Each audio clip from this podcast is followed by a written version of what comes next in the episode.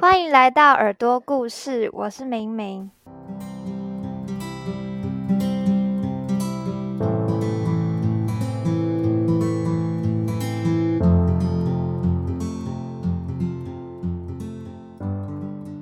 你是不是也有情绪澎湃却难用文字表达的时候呢？我常常在看到一段好的句子时，都会有啊，真的讲到心坎里的感觉。而心宇呢，就是我认为很擅长用文字表达感情的人。这次很开心邀请他来上节目，和大家分享他目前作为一个编辑的生活。如果你也对他感兴趣的话，就继续听下去吧。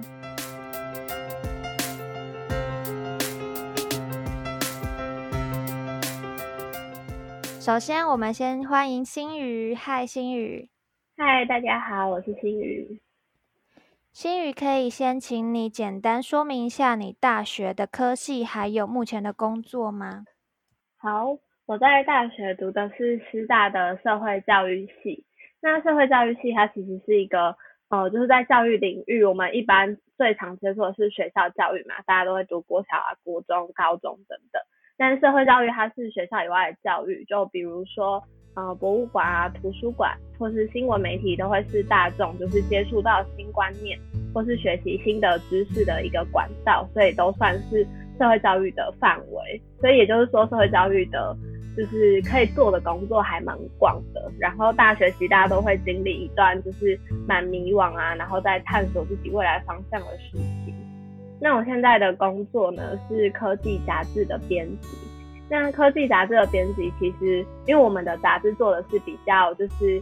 呃接近于制造，然后晶片这些，就是还没有到产品的部分。就是我们现在现在拿到手机，它里面就有很多不同的零件嘛。那我们杂志做的是科技产产业的媒体，所以我们接触到比较多是可能我们会讨论某一个晶片的技术啊，或者是。呃，可能现在人工智慧，但是我们做的又是跟硬体比较相关，所以可能会是某个人工智慧晶片等等。那我的工作内容就是我需要邀稿，就是因为一些很专业的科技知识，我们都不是领域内的人，因为我们其实整个编辑部都是文组的全呃文组的背景，就是没有人是科技背景的，所以在很专业的科技知识的部分，我们都会请一些可能厂商啊，或是教授这些很专业的人，然后写稿子给我。但是我们就需要去跟这些人邀约，就是说我们最近在做一个什么样的主题，那商务方面请你提供文章，那他们提供之后，我们还需要做一些编修跟润饰，然后在另一方面，我们还要做就是采访跟企划的工作，就是可能这一期讨论，我上次做了一个主题在讨论智慧医疗，那我就要做一个企划，说我要讨论智慧医疗，那我做这个企划的目的是什么啊？我想写什么主题？我要采访谁？那采访内容又是什么？所以就从做计划到采访到写出文章，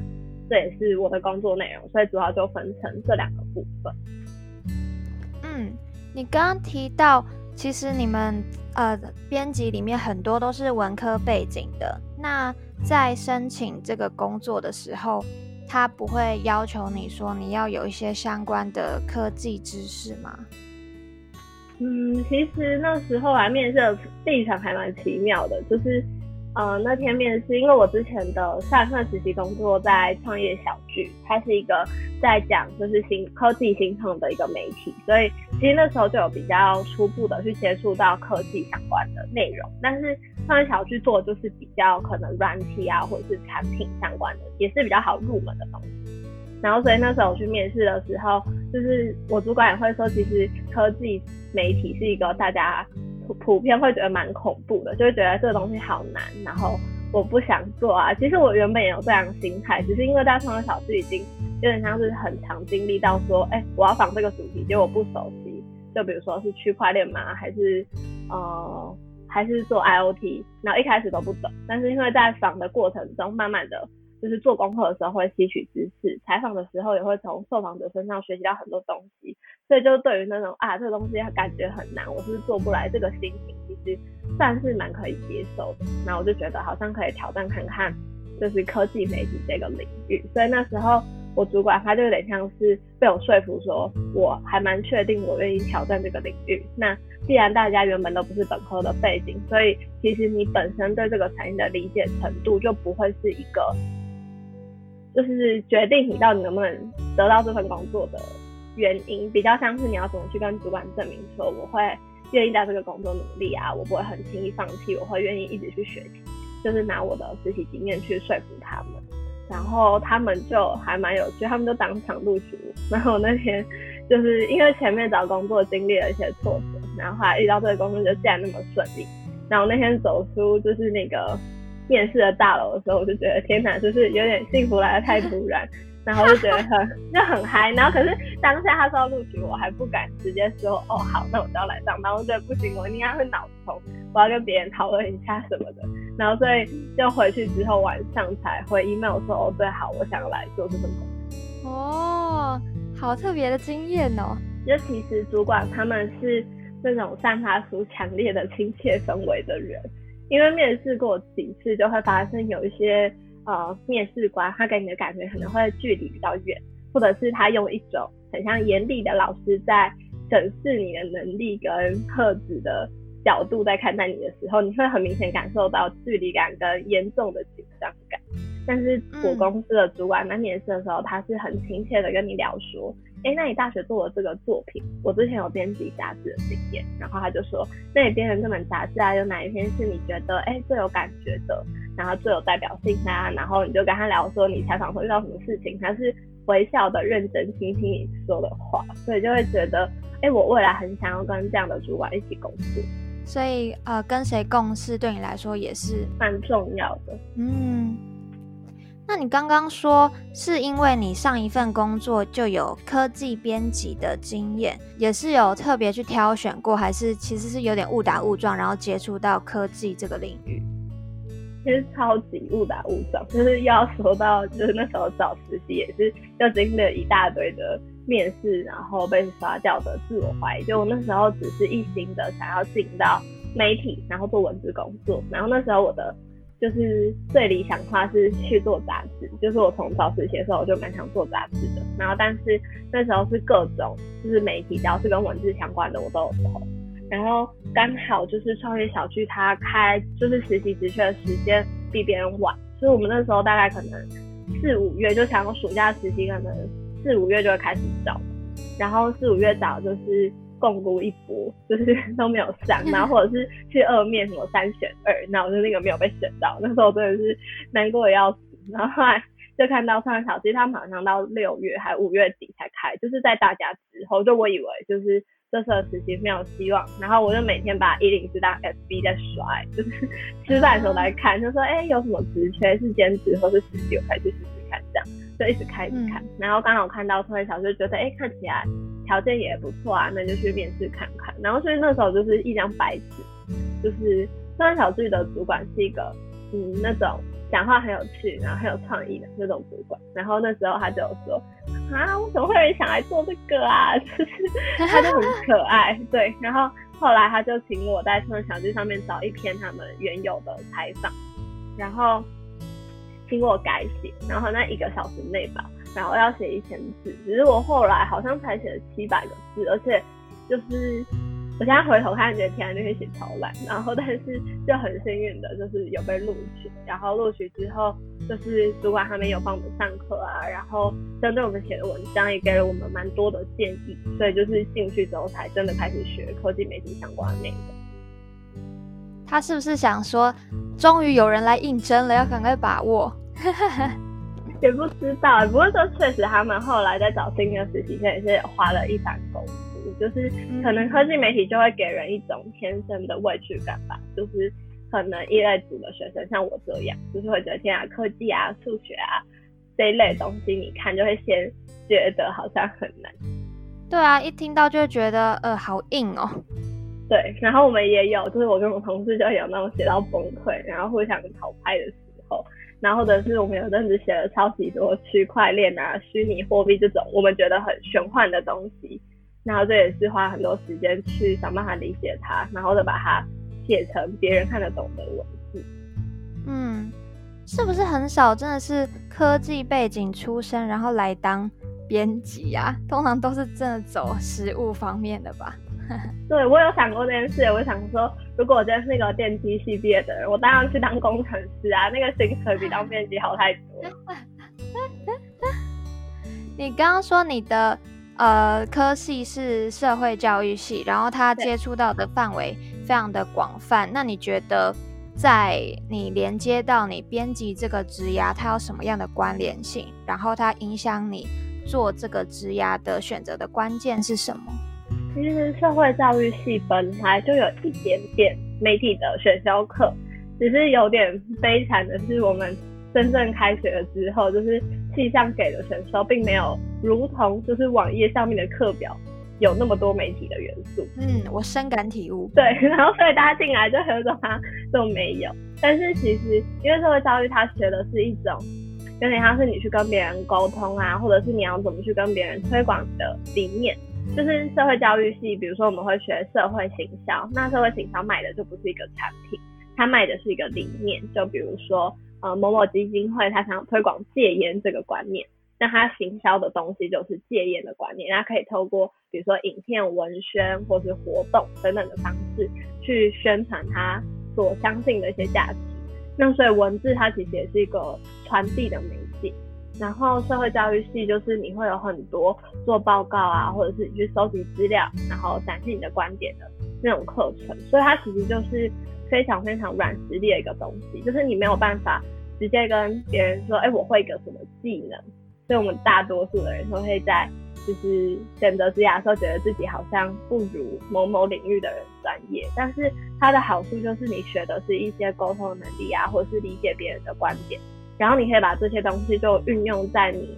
就是额外发展的一个专长上。所以其实大学我在新闻社团就是做报纸啊，然后后来又编辑杂志，所以就是把社会教育学这些你如何去理解别人，然后如何去传达理念啊、整理资料啊等等的这些过程，就是应用在编辑报道的部分。嗯，那这样听起来，其实社教系它有蛮多课程都跟传播相关耶，其实就是要说相关也是可以相关，就是它没有那一种我们的，比如说我们有节目制作啊，或者是 排版，然后还有文字哎报道之类的课程，可是其实它占整个四年下来的比例还蛮低的，就是我们有就是学的还蛮多元的，就是可能也会学一些社会教育的。理论啊，或者是像社区大学、高龄教育这些都都有，就是安排在课程里面。然后，但是基本也有在大一的时候学的心理学、社会学这一些，就有点像是基础的学科。对，然后后来到了后面，就是二到四年级，就是会有各式各样的选修。然后媒体就是其中的一小部分，真的蛮小的。就是我们还学了很多，现在可能也会有点想不起来。就是比如说，你如何去做个读书会，就是这样的课程也有。但是好处也是因为每一堂课它的就是学业上负担都不会很重，然后老师也不会就是很严格，所以你就会有很多空间去发展别的事情。就比如说大家可能有的人会花很多时间在社团上，或者在他的兼职打工上啊等等，就是每个人都会有很大的自由，可以去发展你的别的事情，然后也许你还可以连接到就是西上科系所学的一些元素。但感觉这个科系它抓各个科系的一点东西进来，这样对，就是很杂学的感觉，所以对，就是大家就会要花蛮多时间去找到自己到底想往哪个领域发展。嗯嗯嗯。刚刚提到科技编辑，它是需要一些先辈的知识嘛？那有没有遇到说你需要在这个采访之前，需要可能很大量的阅读，还有什么样的事前准备？其实每个月都会，因为每个月都要做一个类似新的计划，或者是参与一个专题，所以其实现在就是像我也才工作大概快四个月，所以就是每个月都会重新经历是又一个新的主题，还要去研究它这样子的需求。然后其实也就是最基本是先从 Google，然后你就从一个比较大的关键词，然后再慢慢搜寻到更精准对应到你的主题的一些资料，然后就先从网络资料开始。然后再来就可以去看说，嗯，可能我们自己杂志历年做相关主题，他们讨论到什么面向啊，或者是相关就是其他的科技媒体讨论这个主题的时候，他们提及了哪些内容。所以就主要是从就是杂志啊，然后嗯网络资料为主的，就是去学习跟那个主题相关的知识，然后再来就是主管也会是一个来源，就是有时候可能主管陪我一起采访，然后采访我就会问他说，那刚刚受访者提到的那个什么观念啊，是什么意思等等，就是主管也会口头上跟我说。然后我原本也是想说，感觉就是这东西这么的。需要做功课，那我是不是应该要看很多的书？可是又会碍于说，因为它是一个一个月内要产出的东西。对。那杂志就是它一个月出一期，其实真正能就是编辑的时间是三周，因为你不可能到出刊前一天你才把东西交出去，所以可能最后一周就会是在印刷的部分。那我们可能文字编辑的作业时间就是三周，那通常第三周又会是我们要截稿跟会诊的时间，所以。说真的，你运作的时间可能就是两周多一些，就是你要从计划，然后邀约别人采访到写稿，其实大概就是两周多至多三周，就刚好在上个月截稿之后，你可能就可以开始偷跑，那你最多也只有三周的时间，所以就是要在时间的限制之内，然后去收尽可能的收集足够的资讯，然后再去做完整个报道。这样，编辑是都普遍处在这种高压的工作环境吗？因为我觉得月刊已经没有那么高压，就比其他是每日都要产出新的内容，比如说是那网络媒体，它可能每天都要更新很大量的资讯上去，那我觉得它的时间的节奏跟紧迫感也会更高。那月刊的编辑，至少你还有以周为单位的时间，是可以稍微慢一点点的去产出你的报道内容。对，所以就是节奏感其实会不太一样，然后再加上就是我们的杂志社比较特别，是我们不太需要去追求点击的量，然后造就是来创造收入，就是我们的收入来源是业务，他们会去跟厂商谈一些行销的方案，那行销的内容可能是包含在就是广告页面的曝光，或者是网站可以刊登他们的新闻稿，或者是帮他们办研讨会之类的活动。所以其实是业务在负责赚钱，然后编辑是只要去确保就是报道的品质内容，有点像是确保我们品牌的影响力啊等等，然后就研发出好的产品，然后让业务可以去推广。所以我们就不太需要去下一些比如说浮夸的标题，或是放什么吸睛的图片，让大家一直来点击我们的网站，或者是让大家一直来买我们的杂志，就。比较不会有这样的压力哦，所以你们不用特别去经营像是网络社群的宣传这块。对我自己会觉得，好像走的是一个比较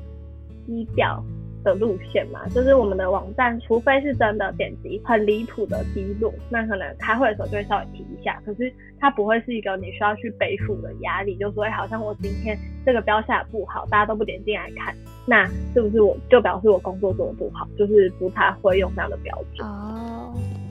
那我很好奇，你在工作中还有遇到什么困难或有趣的地方吗？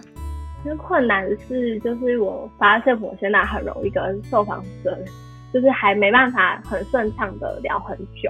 就是我采访的人，他们可能是就是在某个科技领域，就是他们可能是工程师啊、研发的人，或者是代表科技公司的行销职位。那他们就会在讲说，哎，我们公司做了什么技术的时候，因为我对那个技术的了解真的还没有到很深入，所以我可能抓不住某个点，然后深入的问下去，让他觉得说，哦，你好懂我，那我愿意跟你讲更多。就可能讲完就停在那里了。对对，超尴尬。就是我可能电话采访，我就是稍微的算过，就是如果电话采访，我大概都只能聊十五分钟，然后现场采访就差不多四十分钟，就是。讲不下去，然后如果就是主管陪我访的话，主管他们其实都可以讲到一个小时或两个小时。就算说这一两个小时里面不见得百分之百内容都是我们觉得很有价值的，但是至少他跟你多聊，你就会多了解很多东西。就即便这个东西不能用在这次的报道，你对产业的了解一定也会更进步。嗯嗯嗯。所以这也是我还在学习的，就是。要跟别人有点半闲聊的，让他觉得你好懂他的工作跟专业，然后他就会很愿意跟你讲。就是这对我来说是一个还蛮大的挑战。这真的很难呢，这一定需要很长时间的经验累积啊。对，然后所以有时候就觉得天哪，就是我每次主管陪我访，我都一直在一边观察他，然后一边就是很努力的吸收受访者的内容。我就想说他到底是怎么去跟别人建立起那个聊天呐，然后对方很愿意跟你聊更多的那个氛围，我是觉得那还蛮不容易的。我们刚刚有说到你在大学期间可能修过了一些系上的选修课，然后也有在社团当新闻的编辑。那你觉得这样一路走来，大学影响你最大的因素是什么？我觉得大学我还蛮就是庆幸有社团这样子的东西存在，就是因为在新闻社团的时候，就我一开始也会觉得好像我什么都不会，那我凭什么代表我们社团去采访别人，甚至写出篇报道？就我那时候第一次采访是采访电机系的系主任，反正就那时候他们系上有些争议，然后说我要去采访他。然后社团费带我学姐还睡过头，所以我就被放鸟。然后我一个人就是想，天哪，时间要到了，我是不是应该要去找系主任了？然后我就很紧张，我想说，天啊，我就是人生第一场采访，然后我就要就是自己一个人，对，然后我就超紧张，还在他们系站门口就是一直来回踱步，就转圈圈那样。然后就想不行不行，时间到了，那我还是进去。然后就访了之后发现，哎，其实系主任蛮亲切的。然后所以那一天就是从外走出来，然后就走出来可能九点十点吧，就是有阳光，就是从楼梯间的那个窗户照这样，觉得天哪，就好像就是人生已经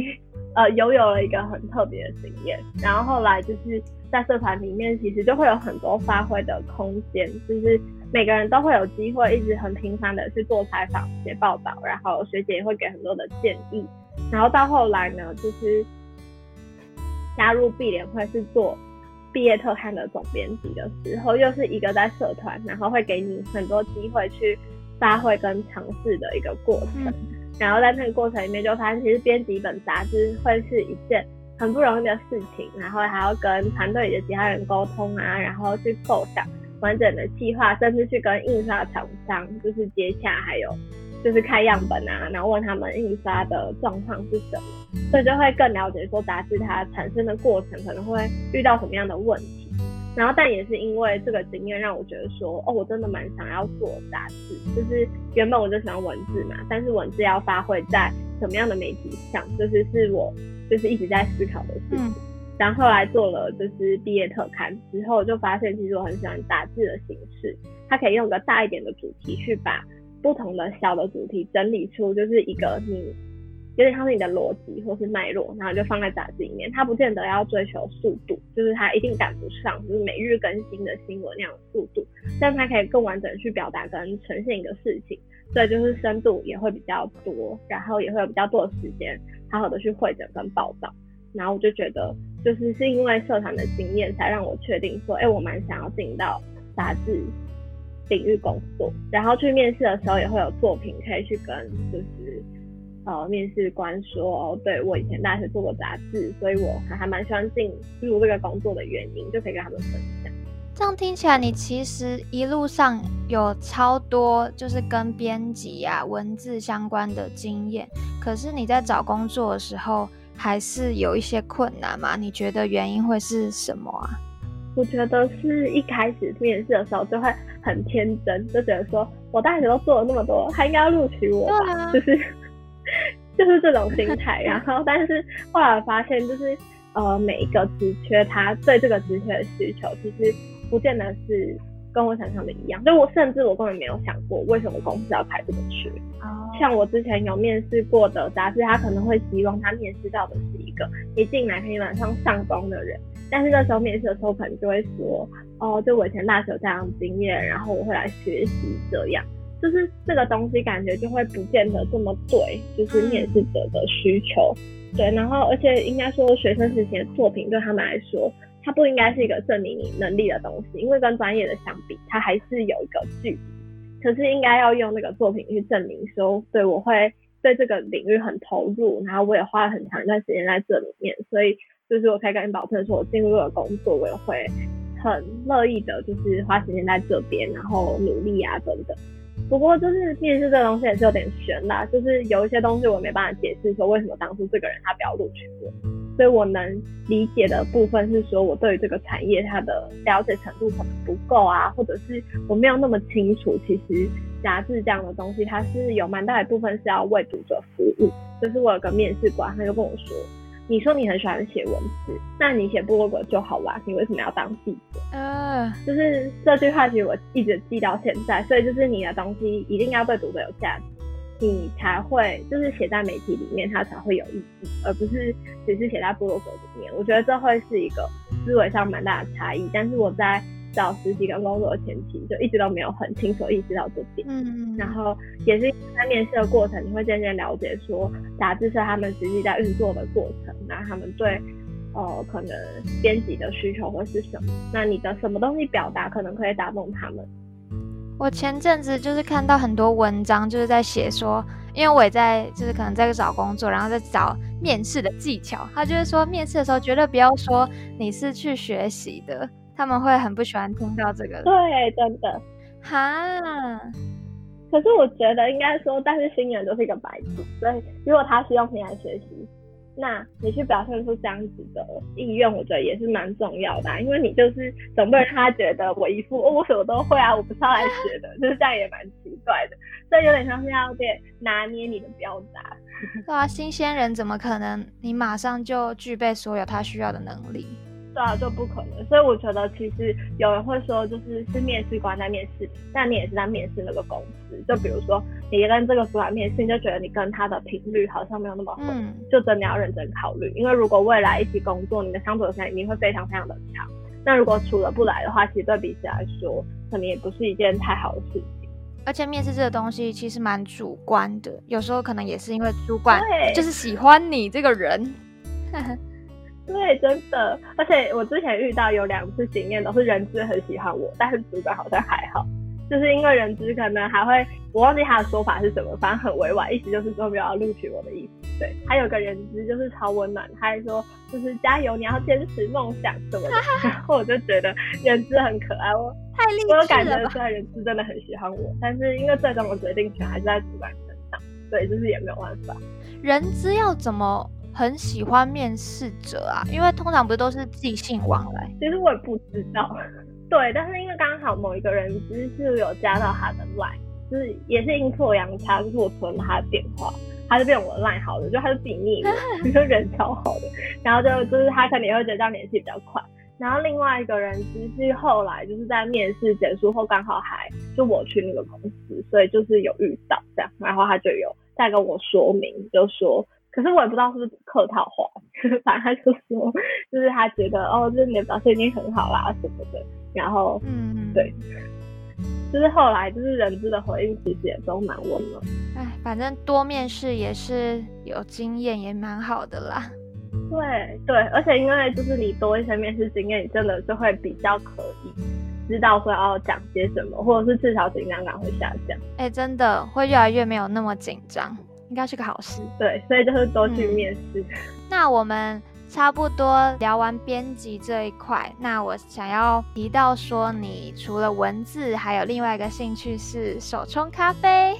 可以跟我们分享一下你如何发掘这个兴趣，还有它带给你什么样的乐趣吗？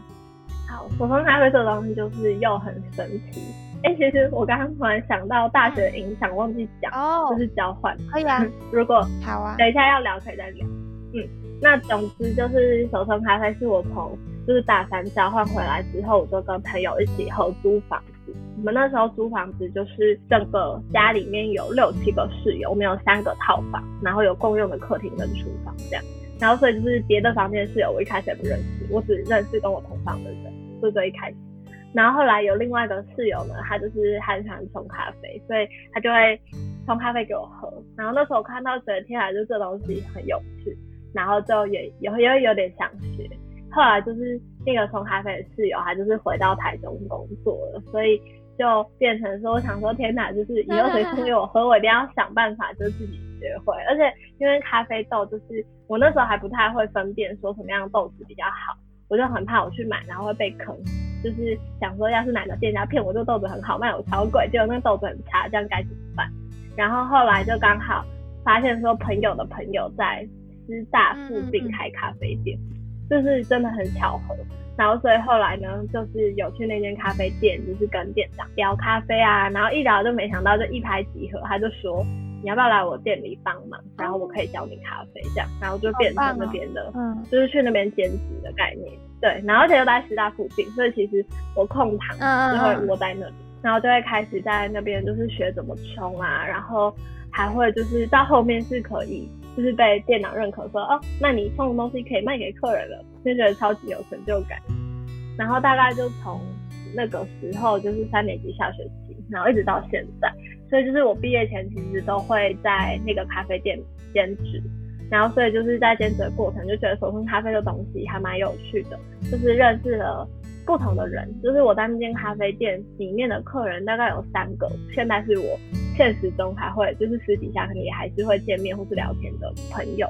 就是就觉得手冲这个东西好像是可以把你跟别人串联在一起，而且别人也不会觉得很有压力。就比如说我朋友心情不好，那我就会说，那你来咖啡店找我，我冲咖啡给你喝。或者是朋友来家里，就是哎，要不要冲咖啡给你喝？就是对方会觉得他是一个，就像是很用心的为我做一件事这样的表现。嗯，好浪漫哦，就是很有趣。就是他的器材啊，或是各方面的东西门槛都没有那么高，就是比起你买那种浓缩咖啡，就是 espresso 那种机器，其实它是超级贵的。但是手冲的东西，其实就会是相对更容易入门一些，然后你也会有很多。调整的空间，就比如说这个豆子，你想要多少的温度去冲它，它就会有呈现出不同的风味。而且因为其实豆子在你保存的过程中，它可能风味也会出现变化，然后就觉得哎，其实很有趣。或者是我现在可能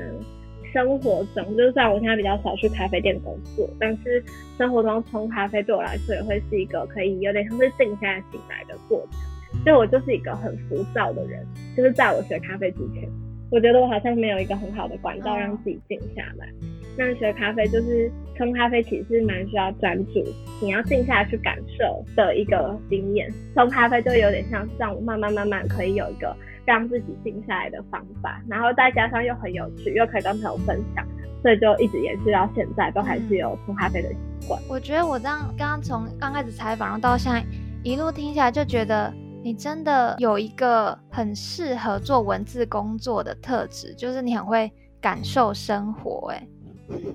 对我就很喜欢，就是也许是看电影啊，或者是跟别人讲话啊，或者是做各种事情，我都是一直是一个很感性的状态在面对，所以就变成跟我的工作其实很冲突的。就是科技编辑，你的口吻是专业，然后尽可能的去客观的阐述一件事情。所以就会让我觉得这跟我的本性是违背的，但好处就会是在工作上比较不会有什么情绪的负担或消耗。就如果我做一些比较感性的采访，我可能连做两三场，我就会觉得有某一种心理的消耗，就会因为我会一直付出感动，付出一些很多的感觉跟情感，呃是一种负担。就可能比如说连续两三天都花很长时间跟朋友讲话，可能久你会觉得好像自己有一点疲惫。会情绪劳动，我最近有听到这个词，哈哈哈我也有听到。你是听 podcast 的时候？没错没错，我相信我们是听同一个。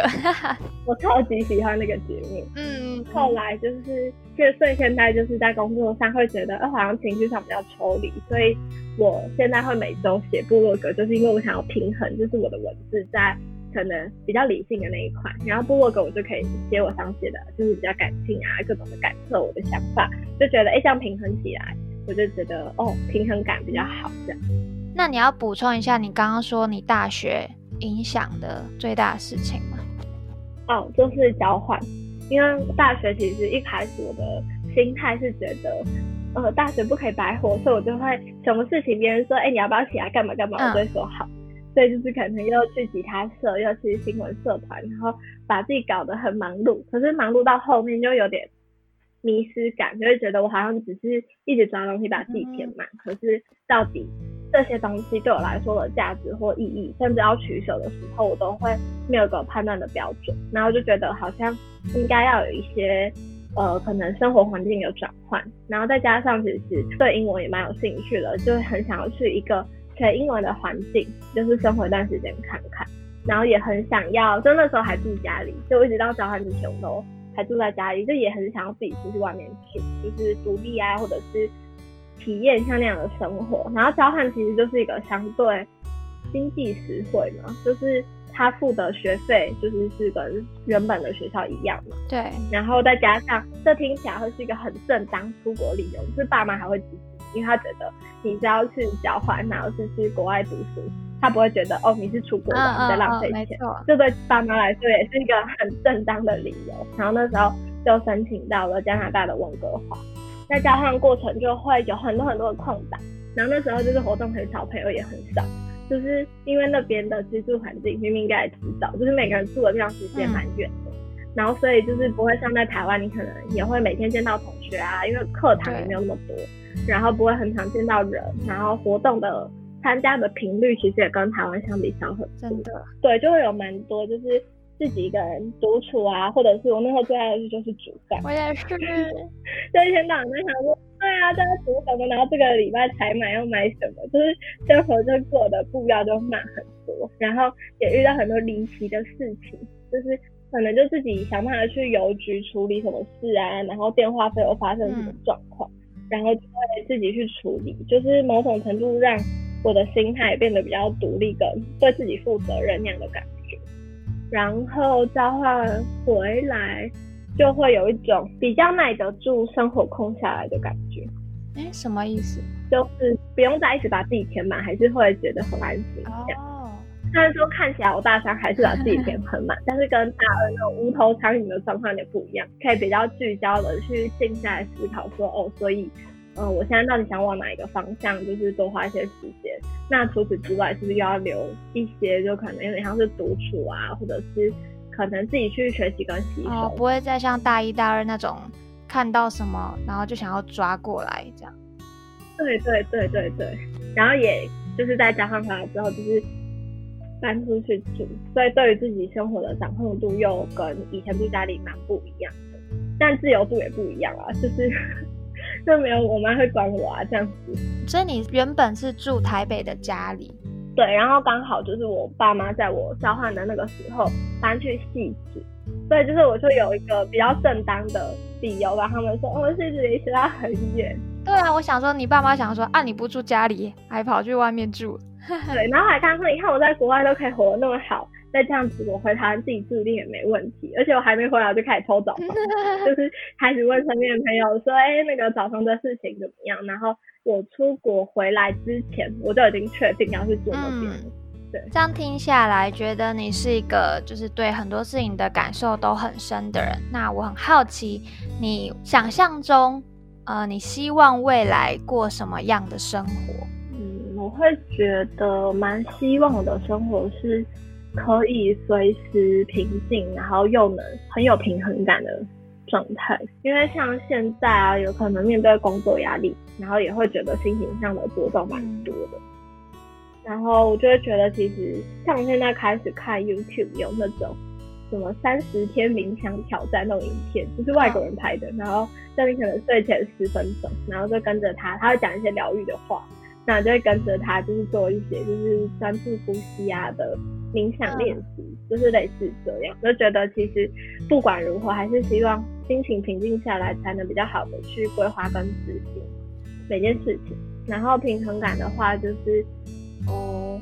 比如说，像现在上班跟朋友见面的时间比较少啊，但是又会觉得社交这件事情对我来说是重要的，但是也必须维持在某个程度之内。就像我刚刚说的情绪劳动，就你也不可能每个下班都去找朋友，那这样其实也会蛮累的。所以就是还是会